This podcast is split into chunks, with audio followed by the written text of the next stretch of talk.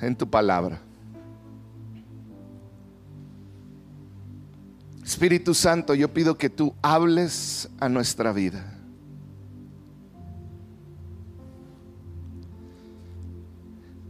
Señor, que mis palabras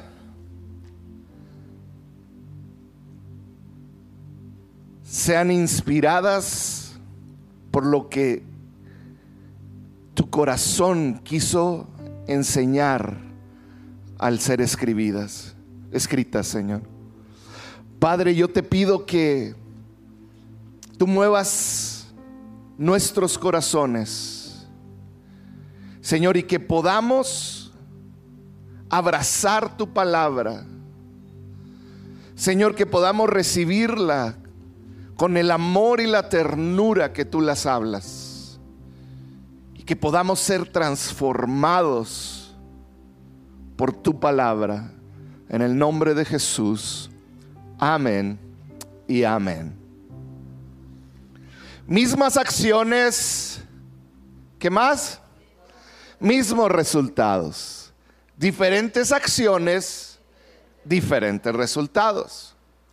Veíamos que locura era pensar que voy a actuar de la misma manera este año y voy a tener en, en diciembre resultados distintos.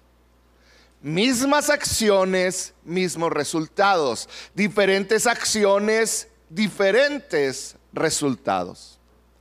Hoy quiero hablarte de un principio bíblico, de algo que debe de ser parte del cimiento de tu vida.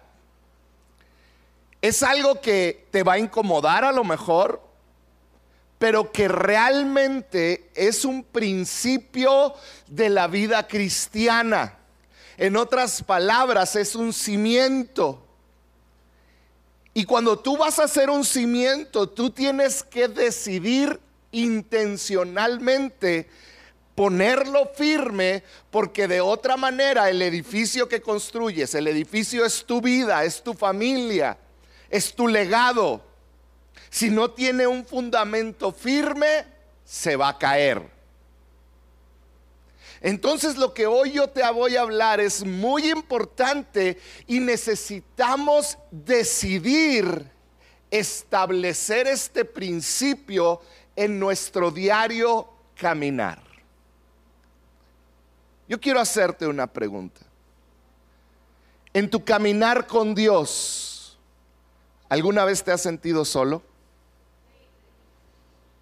¿Alguna vez te has sentido que pues que no hay nadie que cree como yo. A lo mejor eres un joven, una señorita y dices que no hay nadie más que esté esperando hasta el matrimonio para tener relaciones sexuales. Te has sentido solo y, a veces como el bicho raro. ¿Por qué? Porque tú actúas diferente. A veces el caminar cristiano puede ser solitario. Recuerdo recién graduado de la universidad, a los 23 años entré a trabajar a una maquila y empecé y estaba yo ahí con puros, casi puros jóvenes entre 25 a 28 años, quizá 30. Y eran todos los ingenieros, eh, tenían esa edad. Y llegué yo y me quisieron acoplar luego, luego, era el más joven. Y me empezaron a acoplar y me dijeron, ya nos dejaron nuestras esposas porque casi todos estaban casados y me dicen, nos vamos a ir a un table. Y yo les dije, nos vamos, se van. No, no se crean. Los agarré a bibliazos y les dije, los reprendo. No, tampoco. Yo me quedé callado y les dije, yo no voy a esos lugares. Ah, no, la primera vez, voy a ser muy honesto. ¿Puedo ser honesto? Les dije, no puedo. Tengo un compromiso. Y la siguiente semana llegó, el siguiente jueves, que hacen planes para el viernes. Y luego me dicen, ahora vamos a ir. Y yo les digo, es que no puedo, hasta que ya no, los no puedo se me acabaron, se me murieron todos. Los pretextos. Y recuerdo como la segunda o tercera vez que me invitaron, cuando ya les tenía más confianza, les dije, yo no voy porque yo soy cristiano. Porque me empezaron a decir, tu esposa te pega y todo, que era verdad, pero no por eso no iba. Lo bueno es que nunca en la cara, porque de eso vivo. Ay, Dios mío, hoy no sé qué comí. Pero bueno, eh, me acuerdo que me empecé a sentir como ese bicho raro. Y empecé, me recuerdo un, día, un viernes, se juntaron todos alrededor de mi escritorio, eran como seis o siete muchachos, y me dijeron, ¿por qué no vas? Ándale, vamos. Y me empezaron a, a provocar para que yo les dijera, ¿saben cómo me sentí? Como cuando tienen un bicho raro y luego lo empiezan a picar a ver qué hace. Porque a veces el caminar con Dios te sientes solo. Sientes que eres el único que va contra corriente. Sientes que a veces es tan difícil vivir la vida cristiana. Es tan difícil soportar la tentación. ¿Por qué? Porque te sientes solo en esto. Y yo estoy seguro que, como ahorita dijimos, la, mayoría de ustedes que siguen a Jesús en algún momento se han sentido así. Seré el único que está batallando, pero no nada más al seguir a Jesús. A lo mejor batallas con alguna adicción. Y en tu mente te has engañado y has creído, es que yo estoy batallando con esto y nadie más sufre como yo sufro en esto. O a lo mejor tienes problemas matrimoniales y tratas de ocultarlos. Porque crees que nada más tú sufres problemas matrimoniales y si otros se enteran, ¿qué van a decir de ti? O tienes problemas con tus hijos adolescentes, jóvenes o adultos. Y lo ocultamos y vivimos solos enfrentando las situaciones. Porque ¿qué van a pensar? Hoy quiero que veamos la historia, una historia que encontramos en, el libro de Primera de Reyes del profeta Elías. Elías es uno de estos personajes principales en la Biblia. En la transfiguración, cuando Jesús está en el monte y de repente eh, Jesús se transfigura y aparecen Elías y Moisés, ¿se acuerdan? Así de importante es Elías. Elías era, era un profeta que era conocido el príncipe de los profetas. Él era un hombre educado, era asesor del rey, se cree que era primo del rey. Entonces él era un hombre de, de dinero, educado, con acceso al rey. Era un poeta, era orador, era escritor. Pocas palabras, Elías era un hombre educado y fuerte en su manera de hablar. Era uno de los personajes más influyentes en la Biblia. Pero encontramos un momento en la vida de Elías muy difícil. Y empieza a sentirse Elías solo. Quizá como tú te sientes en distintas etapas o áreas de tu vida. Elías empieza a sentir realmente solo. Y el sentirse solo lo lleva por un camino, porque la soledad te lleva a un destino. Y que el sentimiento de soledad te lleva invariablemente a la depresión, a la ansiedad. Y Elías termina deprimido, huyendo. Ahora, Elías era uno de los más grandes hombres que han existido y de los cuales menciona la Biblia. Hay un libro que es, de los más leídos por los judíos, que es el libro de Isaías. Y, viene este gran hombre. Y para que entiendas de dónde viene Elías, Elías viene de un momento triunfal en su vida. Él es este profeta. Hay un dios pagano llamado Baal que están adorando. Y Elías con esta fuerza que tiene, este conocimiento y esta relación con Dios tan fuerte, lanza un reto a los profetas de Baal. Y se junta, era, hagan de cuenta, era la final del fútbol, la final de la FIFA, pero era los profetas de Baal 450 contra Elías. Hagan de cuenta como la final del mundial. Todos contra Messi. Era, era, era algo así tremendo, ¿verdad? Todas las cámaras estaban ahí, estaba eh, todo el mundo de aquel tiempo atento porque Elías había retado a los profetas de Baal. 450 contra uno. Para no hacerte la historia larga, no sucede nada con los profetas de Baal, sacerdotes de Baal, perdón. Elías se para en la plataforma, pone su eh, holocausto y empieza a orar a Dios con todo su corazón y le dice, Señor, demuéstrales quién es el verdadero Dios. Ora con pasión, imagínate esto, del cielo cae fuego y consume el holocausto. Acto seguido, Elías acaba con los 450. Imagínate la adrenalina de Elías. Elías está victorioso. Elías está sabiendo, Dios está conmigo. Oré y me respondió. Elías está en un momento increíble. Pero 24 a 48 horas después, inmediatamente, dos días después máximo, está Elías en la peor etapa de su vida. Toda esta historia puedes leerla en Primera de Reyes 17 y 18. Y de repente llega al final del 18 y comienzas el capítulo 19 y te das cuenta que todo cambió así. ¿Cómo es? Esta es la pregunta que hoy vamos a ver. ¿Cómo es que uno de los más grandes hombres de Dios casi destruye su vida?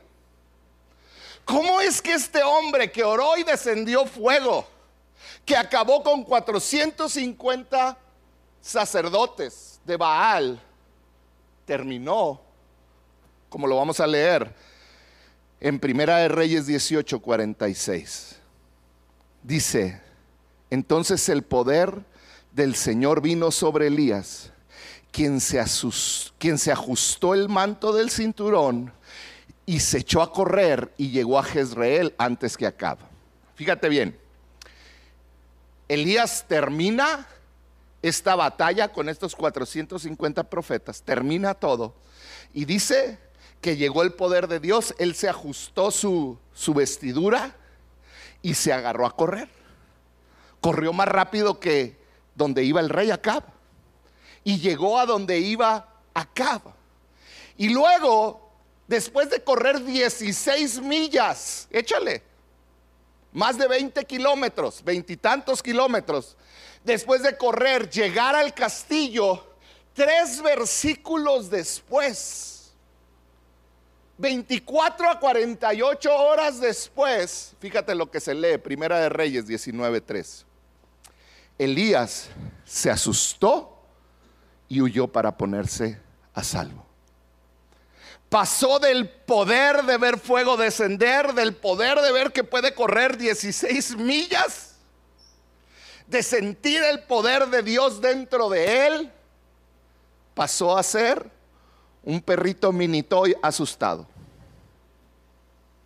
Pasó de ser este hombre aventado que había retado a 450 sacerdotes a ser un perrito chiquito y asustado a ser este gran hombre de fe, a ser un cachorrito en la fe.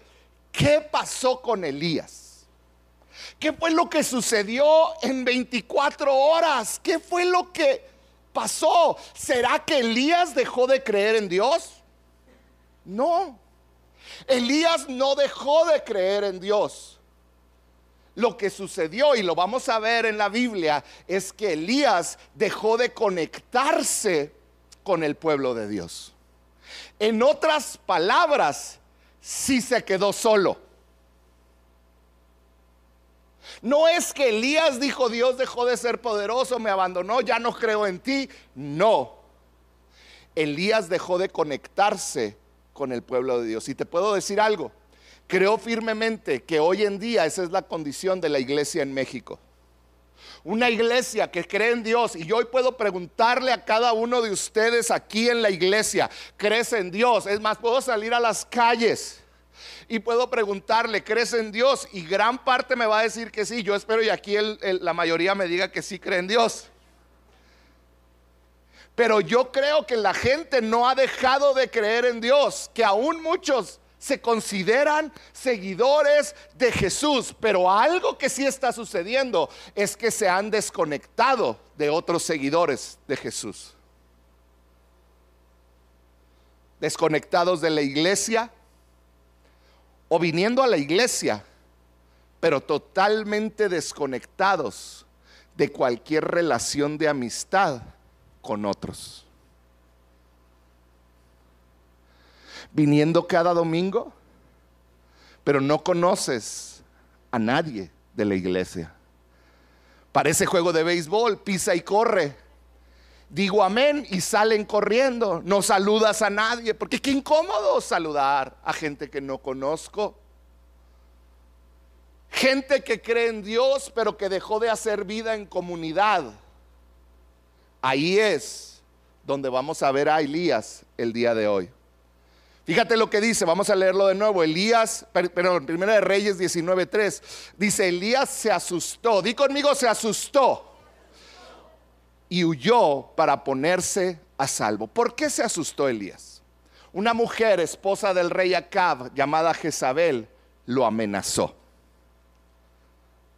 No dijo otra cosa que palabras utilizó palabras, lo que me lleva a una gran verdad. Nunca subestimes la boca de una mujer, ni tu mujer. Tu boca tiene poder. Y esta mujer malvada, yo creo le iba a la América. Esta mujer mala le dice, te voy a matar, le dice Elías. Es más, le manda a decir. Y lo que parece ilógico, unas palabras de alguien en un reino llevadas por un mensajero le causa más temor que ver a 450 sacerdotes en contra de él. Y eso es lo que la hace huir. Ahora, si me dejan el versículo, ahí está bien ese. Dice, Elías se asustó. Muchas veces la palabra en hebreo que se utiliza para asustarse es temblar, es temor, es, es, es, algo muy fuerte. Pero la palabra en griego usada para esta, en esta ocasión, cuando dice Elías se asustó, quiere decir que él percibió que algo sucedía. Él tuvo una percepción. No es que estaba enfrentando peligro. Tú te puedes asustar, por ejemplo, si vas caminando y te sale un bulldog o un, pitbull y vas a brincar del temor, vas a temblar. No era ese temor. Era ese temor que cuando vas caminando en una iglesia a oscuras, ¿te ha pasado? Cuando estábamos jóvenes teníamos un retiro de adolescentes y la iglesia donde servíamos mi esposa y yo era muy grande. Vino nuevo, ustedes algunos de ustedes la conocieron. Y en una ocasión, varias veces, unos dormían en una esquina y teníamos que apagar las luces y cruzar todo el auditorio. Todo oscuro, sin, sin ruido. Y me acuerdo que estábamos y, todos bien valientes primero, ¿no? Y te toca así, bueno, ya me toca hoy. Y ahí vas y apagábamos la luz y luego agarrabas aire y a correr de lado a lado, como si hubiera que, pero había, te percibías, no sé. Y en una ocasión a un muchacho nos escondimos y pusimos unas, cuando apagó la luz, movimos unas sillas y salió corriendo. y ándale, que se agarra con todas las sillas. Y le pedimos perdón después. Y,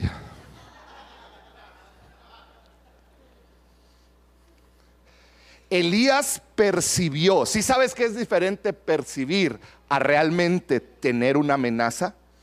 Percibió y huyó. Huyó cuando debería de haberse quedado firme en un lugar, decidió oír. La gran pregunta, ¿qué cambió la perspectiva de Elías frente a 450 sacerdotes, él tenía una perspectiva correcta. Dios está conmigo y él va a pelear por mí.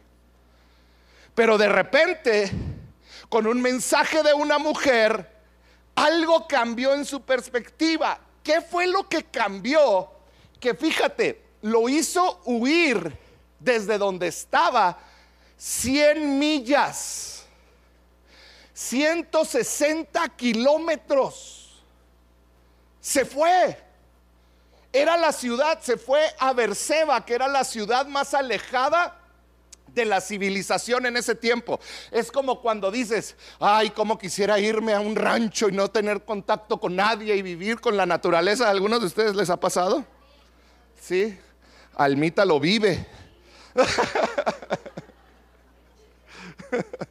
Pero dices, yo me quisiera ir y no quiero nada. Fíjense lo que dice, versículo 3. Cuando llegó a Berseba, huyó 100 millas, 160 kilómetros. Dice, cuando llegó a Berseba de Judá, dejó ahí a su criado y caminó todo el día. ¿En dónde? En el desierto. Aquí hay varias enseñanzas. Elías se separó de todos, menos de, de su criado.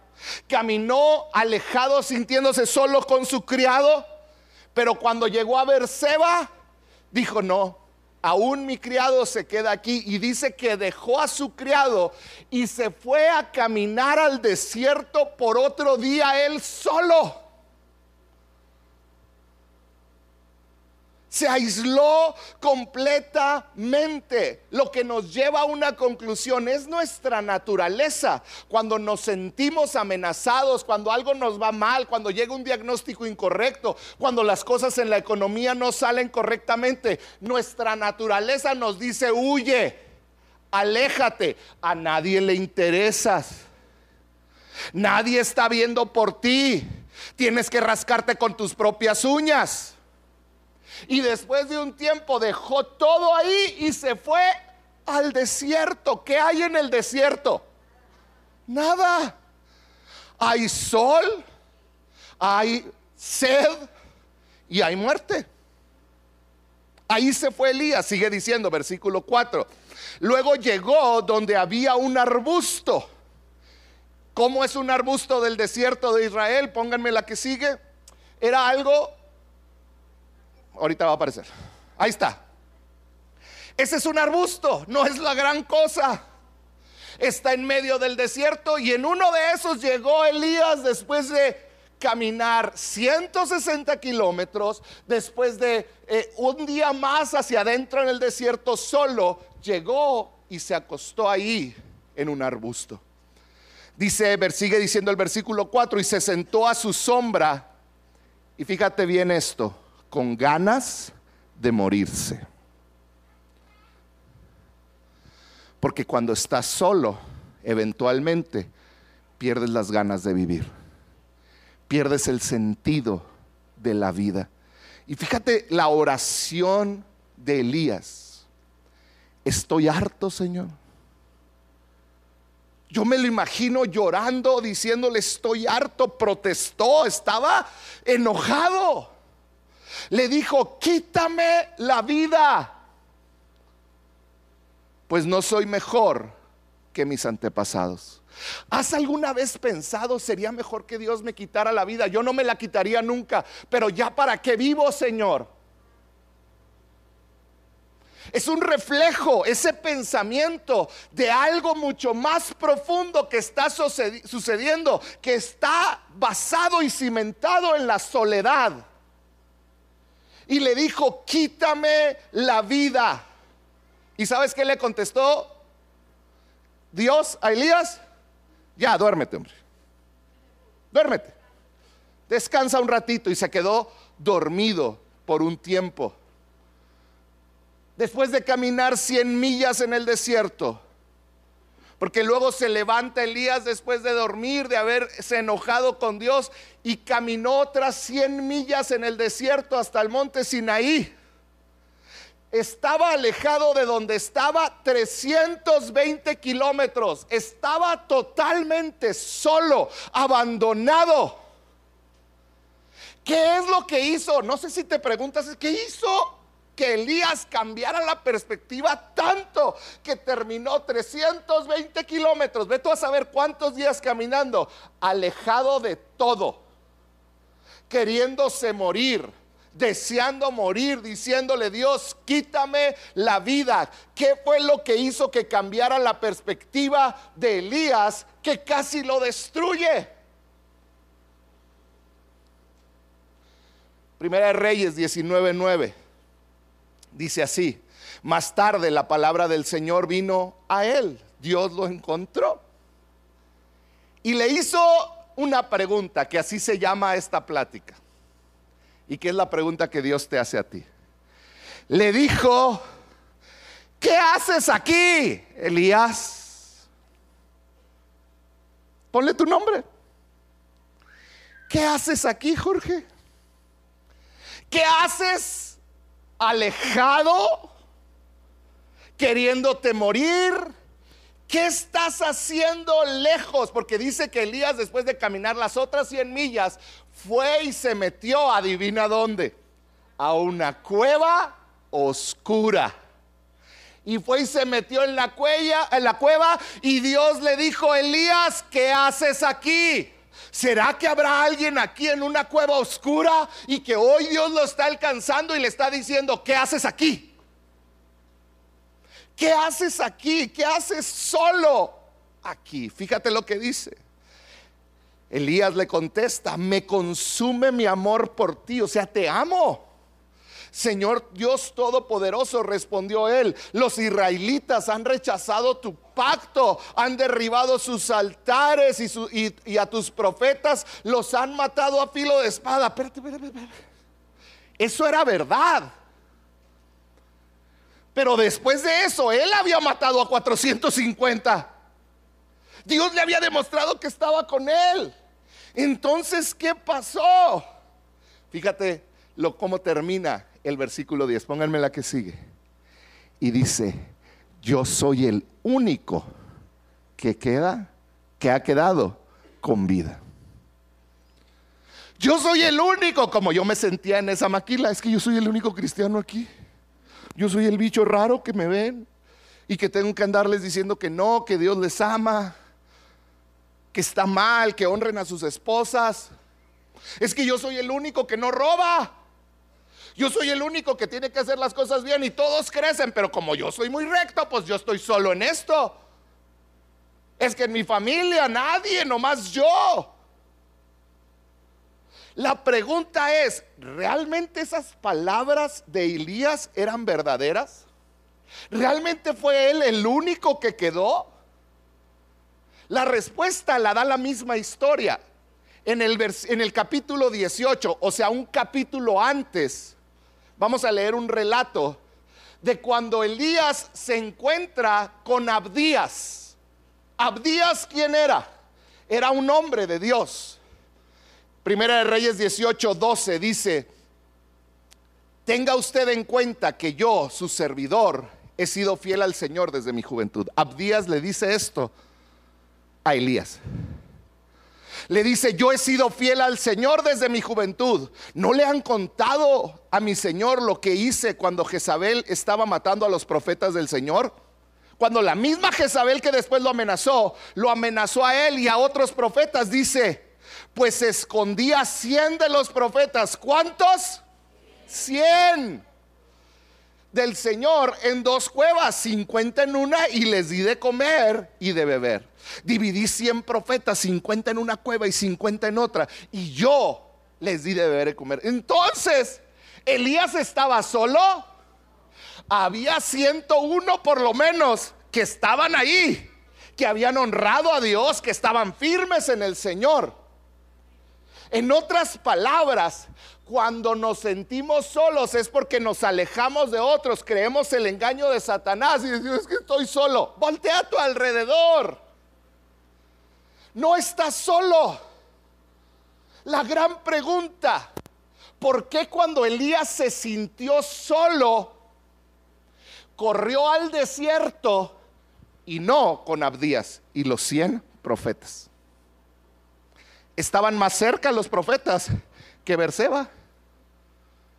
Estaban, estaban en un mejor lugar que el desierto a 320 kilómetros de donde debió haber estado.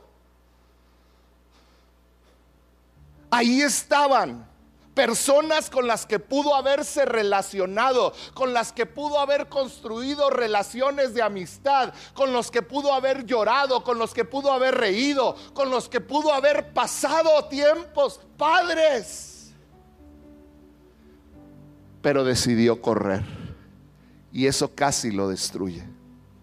¿Por qué corrió a la soledad? Yo hoy quiero darte tres razones porque las que nos alejamos de otros y las encontramos en la historia de Elías. Yo no estoy hablándote el día de hoy que busques relaciones de amistad con las personas que solo ríes, bebes, dices tonterías y pasas el tiempo de tu vida. Es que yo tengo amigos. Yo no te estoy hablando de los amigos con los que haces y te diviertes de una manera superficial. Yo te estoy hablando de personas que van a edificar tu vida. Que te van a decir, ¿sabes qué? Le estás hablando mal a tu esposa. Tienes que cambiar tu manera de tratar a tus hijos. ¿Sabes qué? Necesitas poner tus prioridades en orden. Personas que te van a hablar partes incómodas de tu vida, pero que te van a hacer crecer como ser humano. Te estoy hablando de relaciones significativas. ¿Por qué nos alejamos? Yo veo en Elías, número uno, porque nos sentimos cómodos estando aislados y actuando solos. Todos aquí pasamos temporadas solitarias, todos.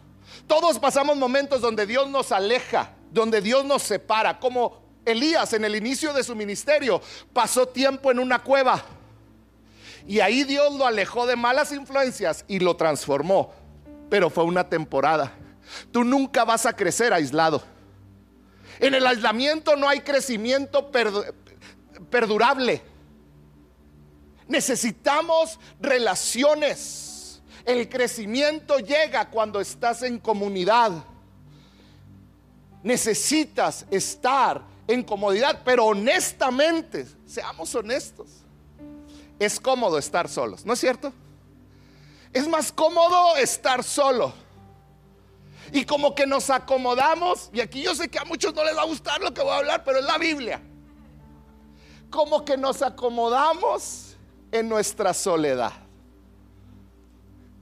No tengo que lidiar con nadie. No, eso es una bendición. Ay, no tengo que lidiar con nadie. Ay, que hoy anda de genio, que hoy esto. No, yo estoy en mi casita en pijamas, me huele la boca y a nadie le importa.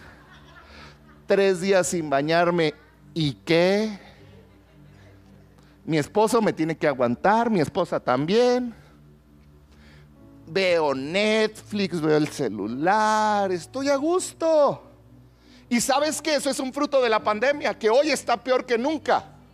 Pero Dios no creó al hombre para estar aislados. A muchos les ha gustado la comodidad del aislamiento que trajo esta, esta pandemia.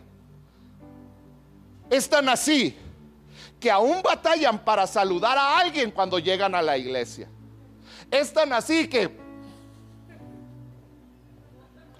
Y algunos los veo salir caminando así, mira. Yo dije, ¿qué? Va al baño, el baño está para el otro lado. Es cómodo vivir solo. Venir a la iglesia, salir corriendo para allá. Ya, puedo ser yo mismo. ¿Y sabes qué lo agrava? Que toda la semana no tienes comunicación con nadie que haga, te haga crecer en tu relación con Dios. No tienes ningún compromiso con nadie, no, no tienes que nadie verte ni tú ver a nadie. ¿Por qué? Porque así es lo más sencillo y lo más cómodo para mí. Yo hoy te quiero decir así, si tú estás viviendo de esa manera, te lo digo con mi corazón, es muy peligroso.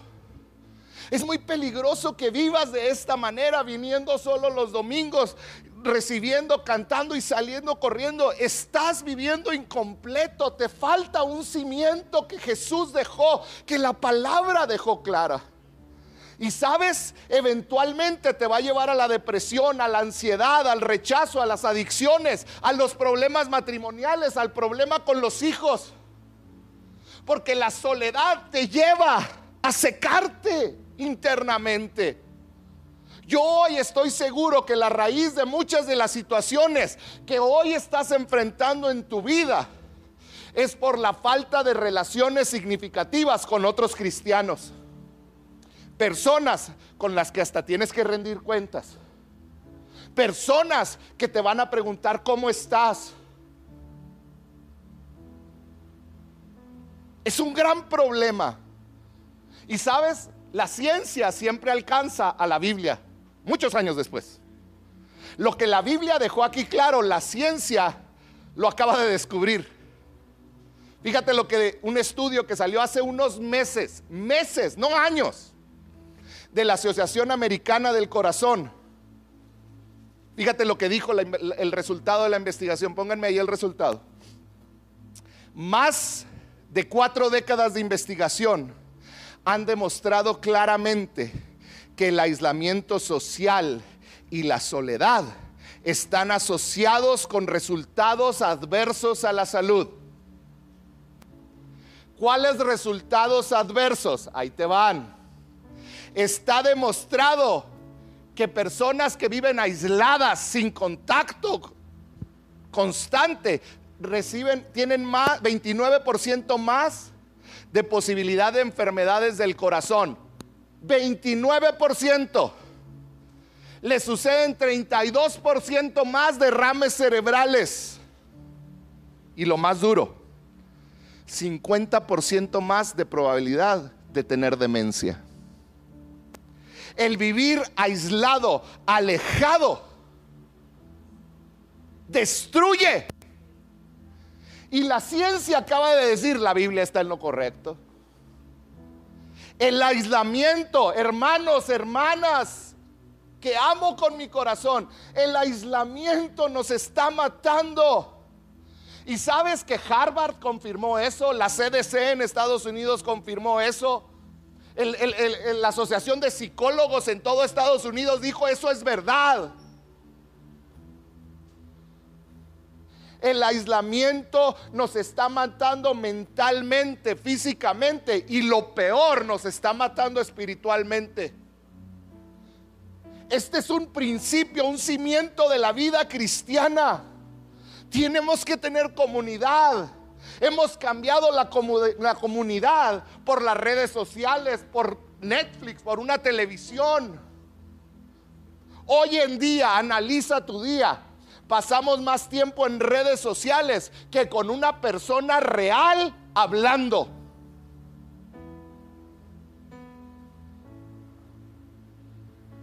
Analiza tu día. No, pero cuando estoy dormido está mi esposa. No, está roncando, es distinto. Hablando, ¿con quién hablas tus situaciones? ¿Sabes qué? Me siento triste ¿Sabes qué me ha ayudado a mí increíblemente este tiempo? Y mi esposa lo sabe aquí. Hace un año encontré un grupo de pastores en El Paso que no tengo nada que ver con ellos. Encontré un grupo de pastores que me invitaron a estudiar la Biblia. Y ahora de la semana, el día de los que más disfruto son los jueves. Me levanto y me voy al paso. Y estudiamos la Biblia, platicamos, reímos. Tengo amigos pastores y eso me ha ayudado y me ha dado vida. Porque, y yo le doy gracias a Dios, porque si no tendrían un pastor amargado, ¿para qué quieren eso? Hoy te quiero decir, no basta con venir el domingo. No basta consumir contenido. No basta con estar aquí. Tienes que estar aquí porque esto es importante. Pero en la semana tienes que tener comunidad. Tienes que poder hablar con alguien. ¿Sabes que Elías se acostumbró y se le hizo cómodo estar solo? La pregunta es, ¿es cómodo para ti la soledad? Ay, es que así ya no batallo con estos que me... Número dos, ¿qué le pasó a Isaías? Elías, perdón. Creemos la mentira que nadie está viviendo lo mismo que nosotros. Vamos a pisar calles, ¿está bien? Es que nadie me entiende. No levantes la mano, pero lo has dicho. Es que, mira, no, ellos dicen eso porque no saben. O sea, ellos saben por encimita. No, es que nadie está viviendo. ¿Qué dijo Elías? Versículo 10, 19, 10. Yo soy el único. Di conmigo, yo soy el único. Yo soy el único. Yo soy el único. Nadie está viviendo lo que yo. A ver, ¿quién más enfrentó 450 profetas? A ver, ¿quién más lo amenazó Jezabel? Pues resulta que ahí estaba Abdías y 100 profetas más que les pasó lo mismo, ¿o no es cierto? ¿Has creído que eres el único pasando por tu problema? ¿Has creído que eres el único, la única que ha pasado por un divorcio tan doloroso? ¿Has creído que eres la única que se ha sentido tan rechazado como tú? Te lo digo con mucho respeto. Pero ¿crees que eres el único, la única que ha sufrido abuso de niño? ¿Has creído que eres el único que tiene problemas matrimoniales? ¿O que tiene problemas con su hijo adolescente? ¿Crees que eres el único que está sufriendo con estas situaciones? ¿Crees que es el único que han traicionado? No eres el único. Tu soledad te ha llevado a creer que eres el único. Pero ¿sabes cuál es el rasgo del liderazgo? El liderazgo, cuando toma su papel, el rasgo principal que yo veo vez tras vez, una mano pintadita de Dios en ellos es que han pasado por problemas terribles y las gentes que les tocan con ellos están pasándolos. la diferencia es que ellos ya caminaron por el desierto y regresaron. Y ellos te pueden ayudar, pero tú no quieres porque crees que vas solo. ¿Sabías que hay muchos a tu alrededor que pueden identificarse con tu dolor? Que pueden ayudarte a salir de ahí en el momento en el que te convences que nadie que está pasando lo que tú estás pasando, es el momento cuando te aíslas en tu vida y de comunidad. No eres el único. Y número tres, olvidamos que Dios tiene muchas personas con las cuales podemos relacionarnos. Elías caminó otros 100 kilómetros y terminó en una cueva. Y vamos a ver lo que pasó en el versículo 13. Jesús, le, Dios le volvió a hablar y le dice, ¿qué haces aquí? Y dice, cuando Elías lo oyó, se cubrió el rostro con el manto y saliendo se puso a la entrada de la cueva. ¿Te lo puedes imaginar lleno de mocos, sin bañar, sucio, con sed? en una cueva oscura, yo creo daba miedo. Entonces oyó una voz que le dijo, ¿qué haces aquí? Yo quiero que hoy escuches la voz del Espíritu Santo diciéndote en la puerta de tu cueva, donde has vivido aislado o aislada, ¿qué haces aquí? Aquí no deberías de estar solo, sola, luchando con tus problemas de identidad, solo, sola, luchando con tu matrimonio, sola, luchando con tu economía, solo. ¿Qué haces aquí? Y por segunda vez Elías responde, versículo 14, léelo conmigo. Dilo fuerte. Por segunda vez Elías le dice, es que yo soy el único. Versículo siguiente, el Señor le dijo, y es algo que hoy te dice a ti, regresa por el mismo camino. En otras palabras, regresa a vivir en comunidad. Vas a volver a atravesar el desierto. ¿Sabes qué es lo más difícil de iniciar grupos vida? Que hay un desierto de gente tratando de regresar a la comunidad y hace calor y es difícil y volver a confiar y ay, es que no quiero y es que estoy tan cómodo. Pero Dios te está diciendo, deja de destruir tu vida viviendo solo. Porque todo aquel que se aísla eventualmente deja de estar en la iglesia. Y si no ve todos los que no regresaron después de la pandemia. Tú los conoces. Hoy Dios te está diciendo, yo sé que es cómodo vivir así o aparenta ser cómodo, pero te va a llevar a un lugar, a ti y a tus hijos, que no quieres vivir. ¿Qué le dijo Dios a Elías? Regresa por el mismo camino, te va a tocar regresar. No te voy a, agarrar y te voy a poner otra vez de nuevo donde debes de estar. No, te va a tomar esfuerzo. Regresa a vivir en comunidad, relacionate. Versículo 18 le dice Dios a Elías, fíjate bien esto, y es lo que hoy Dios te dice a ti, yo preservaré a siete mil israelitas, ¿cuántos? ¿Son poquitos o muchos? Dice, yo preservaré a siete mil israelitas que no se han arrodillado ante Baal, ni lo han besado. O sea, no nomás hay 101 Abdías y 100 más, hay siete mil. Hay miles con los que te puedes relacionar. En amor y verdad hay cientos de personas con las que te puedes relacionar. Regresa, regresa, vuélvete a acercar, decide hoy dar el paso. Yo creo firmemente que hoy a muchos de ustedes Dios los está llamando a regresar. Estás batallando con soledad, depresión, problemas matrimoniales. Es tiempo de regresar. Todavía no estás batallando con todo eso. Quiero decirte que en la soledad vas caminando hacia el desierto. Y el desierto tiene un solo destino, que es la muerte.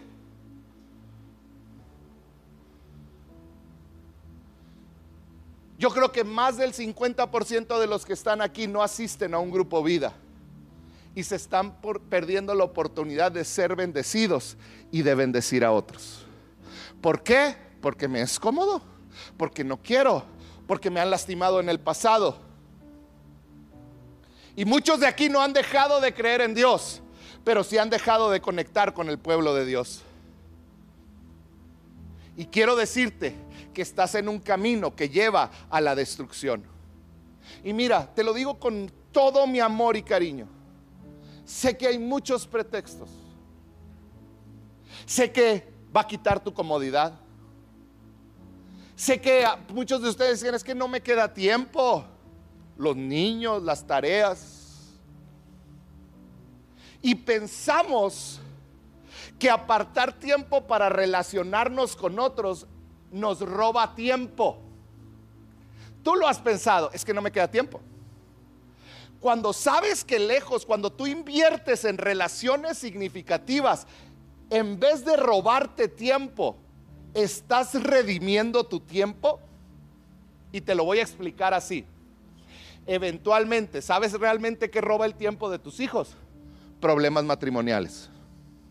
¿Sabes qué realmente roba tiempo? Problemas con tus hijos. ¿Sabes realmente qué roba tiempo? Una adicción. ¿Sabes realmente qué roba tiempo? Un suicidio. ¿Sabes qué roba tiempo realmente? Lo que sucede cuando sacamos a Dios y al pueblo de Dios de nuestras vidas. Una manera de redimir tu tiempo. Hombres que están aquí, es agarrando a tu familia, agarrando a tu esposa, ir a sembrar y conocer otros matrimonios. Porque cuando tengas un problema, en vez de pelearte por semana solo, vas a tener alguien que va a sentarlos y les va a decir, les van a decir ustedes, ayúdanos. Y les van a poder dar un consejo sabio y dar seguimiento, amar, orar por ustedes y darles esperanza. Grupos, vida. Comienza a redimir tu tiempo. Termino con esto estar en comunidad no te va a robar tu tiempo, te lo va a regresar. Hoy quiero rogarte como tu pastor que te ama y que ha visto la soledad de muchos de ustedes. Hoy quiero rogarte con mi corazón que tomes la decisión de por seis semanas hacer comunidad. Este jueves inician grupos vida. Van a, solo mujeres comienzan la siguiente semana. Pero va a haber grupos vida esta semana de matrimonios. Matrimonios de todas las edades, jóvenes menores de 30 años, de 30 a 50 años y de 50 en adelante. Un hermoso grupo que se divierten más que los jóvenes, honestamente. Yo quiero ir ahí. Ya mero me toca, me quedan tres años.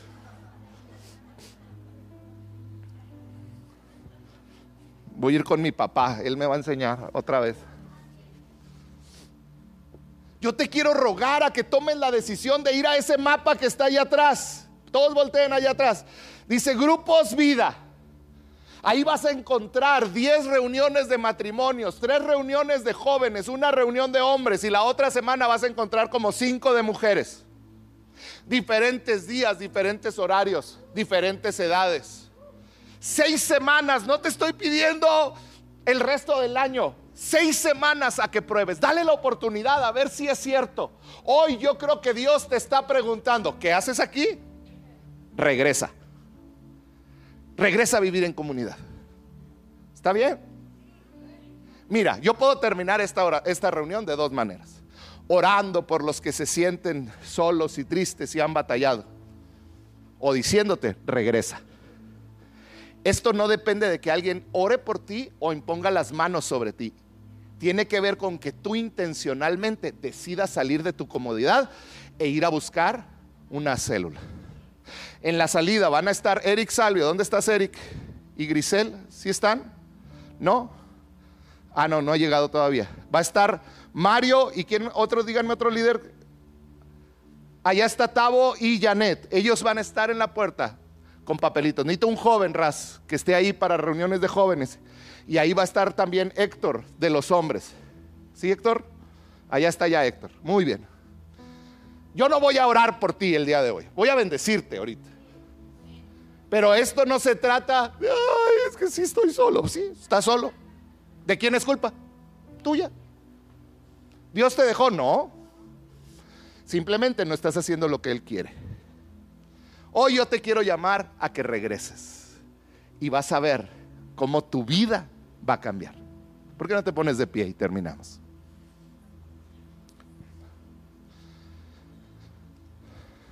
Espíritu Santo, yo te pido que no sean mis palabras, que sea tu palabra revelándose a cada uno de tus hijos, Señor.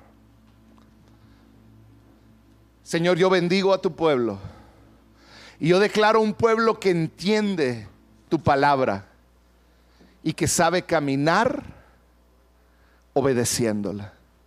Padre, mueve, quita todo aquello que les impide todo pretexto, todo aquello, todo obstáculo que les impide relacionarse con otros, Señor. Y que cada uno de ellos, Señor, pueda recibir el mensaje del día de hoy, abrazarlo y actuar intencionalmente. Yo les bendigo, Padre, en el nombre de Jesús. Amén y amén. Te recuerdo, mañana a las 6:45 hemos tenido un hermoso grupo de más de 80 de 75 a 85 personas cada día. Es increíble. Gracias. Nos vemos mañana también a las 6:45.